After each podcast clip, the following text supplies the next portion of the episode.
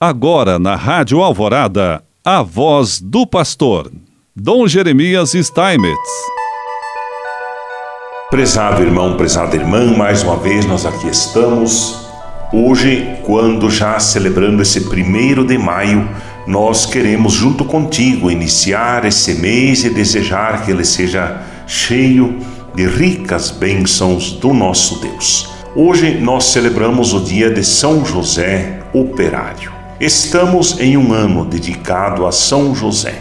O Papa Francisco quis assim celebrar os 150 anos da declaração de São José como padroeiro universal da Igreja, proclamada a 8 de dezembro de 1870 pelo Papa Pio IX. O Papa Francisco publicou uma carta apostólica intitulada Patris Corde, que em português podemos traduzir com a expressão com coração de pai.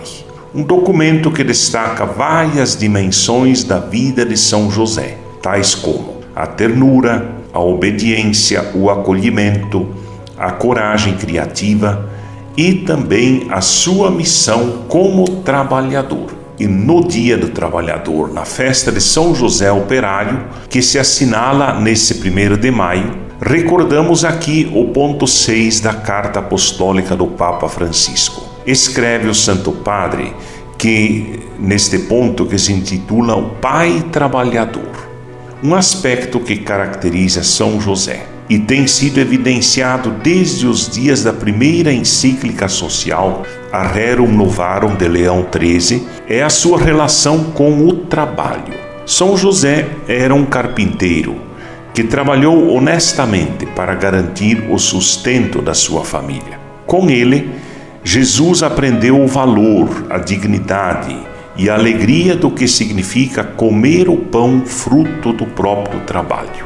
Neste nosso tempo em que o trabalho voltou a ser uma urgente questão social e o desemprego atinge por vezes níveis impressionantes, é necessário tomar renovada consciência do significado do trabalho que dignifica e do qual o nosso santo é patrono e exemplo. O trabalho torna-se participação na própria obra da salvação, oportunidade para apressar a vinda do reino, desenvolver as próprias potencialidades e qualidades, colocando-as ao serviço da sociedade e da comunhão.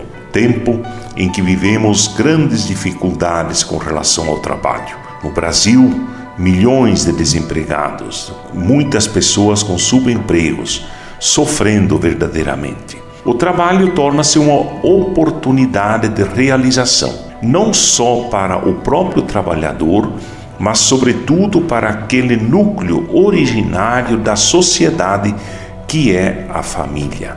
Uma família onde falte o trabalho está mais exposta a dificuldades, a tensões, fraturas e até mesmo à desesperada e desesperadora tentação da dissolução. Como poderemos falar da dignidade humana sem nos empenharmos para que todos e cada um tenham a possibilidade de um digno sustento? A pessoa que trabalha, seja qual for a sua tarefa, colabora com o próprio Deus. Torna-se, em certa medida, criadora do mundo que a rodeia. A crise do nosso tempo, que é econômica, social, cultural, espiritual, pode constituir para todos um apelo a redescobrir o valor, a importância e a necessidade do trabalho para retomar a serenidade da vida e do mundo. O trabalho de São José lembra-nos que o próprio Deus, feito homem, não desdenhou o trabalho. A perda de trabalho que afeta tantos irmãos e irmãs e tem aumentado nos últimos meses devido à pandemia da Covid-19 deve ser um apelo a revermos as nossas prioridades. Peçamos a São José Operário que celebramos nesse dia que encontremos vias onde nos possamos comprometer, até se dizer com o coração: nenhum jovem, nenhuma pessoa, nenhuma família sem trabalho e que esta seja uma grande bênção de Deus na vida de todas as pessoas. Ter o trabalho para poder sustentar a própria vida e a vida da própria família. Assim Ele nos abençoe, em nome do Pai, do Filho e do Espírito Santo. Amém.